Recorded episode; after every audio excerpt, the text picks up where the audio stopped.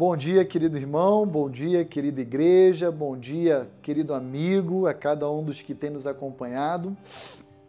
Hoje nós iremos meditar no quarto nome de Deus que temos estudado ao longo dessa semana e eu gostaria de convidá-lo a olhar comigo o texto que se encontra em Ezequiel, capítulo 48, verso 35.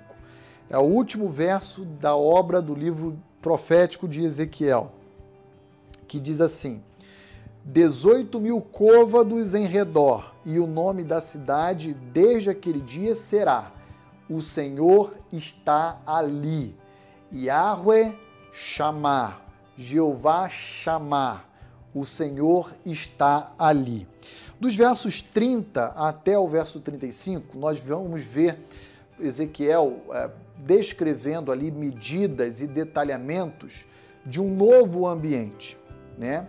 E de forma que no verso 35 nós vamos encontrar Ezequiel dizendo: esse novo ambiente será preenchido, permeado pela presença de Deus. O Senhor está ali. Jeová chamar. Quando Deus deu a ordem a Moisés de tirar o povo do Egito e levá-lo a uma terra prometida, o Senhor assegurou à sua nação de que ele estaria com ela nesse novo ambiente, chamado Canaã, e a história assim nos mostra. Quando Jesus, antes de ser assunto aos céus, depois de morto e ressurreto, ele deixa uma promessa aos seus discípulos, conhecida como Grande Comissão, ele também diz: Eis que estarei convosco todos os dias até a consumação dos séculos. Ali reiterando o título de Emanuel, o Deus conosco. Mais uma vez, o Senhor Jesus dizendo: Eu estarei com vocês. E quando nós olhamos Apocalipse 21, Apocalipse 22, o estado eterno e definitivo dos santos, no novos céus e na nova terra, cuja capital será Nova Jerusalém, nós encontramos também a promessa de que o Senhor estará ali conosco a todo o tempo. Como é bom olharmos desde Gênesis Apocalipse e vermos que nós nunca estaremos só. E esse título atribuído por Ezequiel a Deus, Jeová chamar, o Senhor estará ali, tem a ver com o próprio título atribuído a Jesus Cristo como Emmanuel, que é o Deus conosco, e uma verdade que deve nortear a nossa vida, de que nós nunca estaremos sozinhos. Absolutamente nunca. Sempre andaremos em quatro.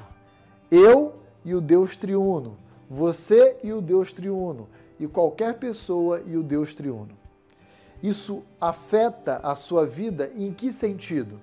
Na minha, eu posso dizer para vocês que ao meditar em textos como esse, mostra e me dá toda a segurança que eu preciso para atravessar as aflições, os desafios, as, as, os problemas, certos de que nós nunca estaremos sozinhos.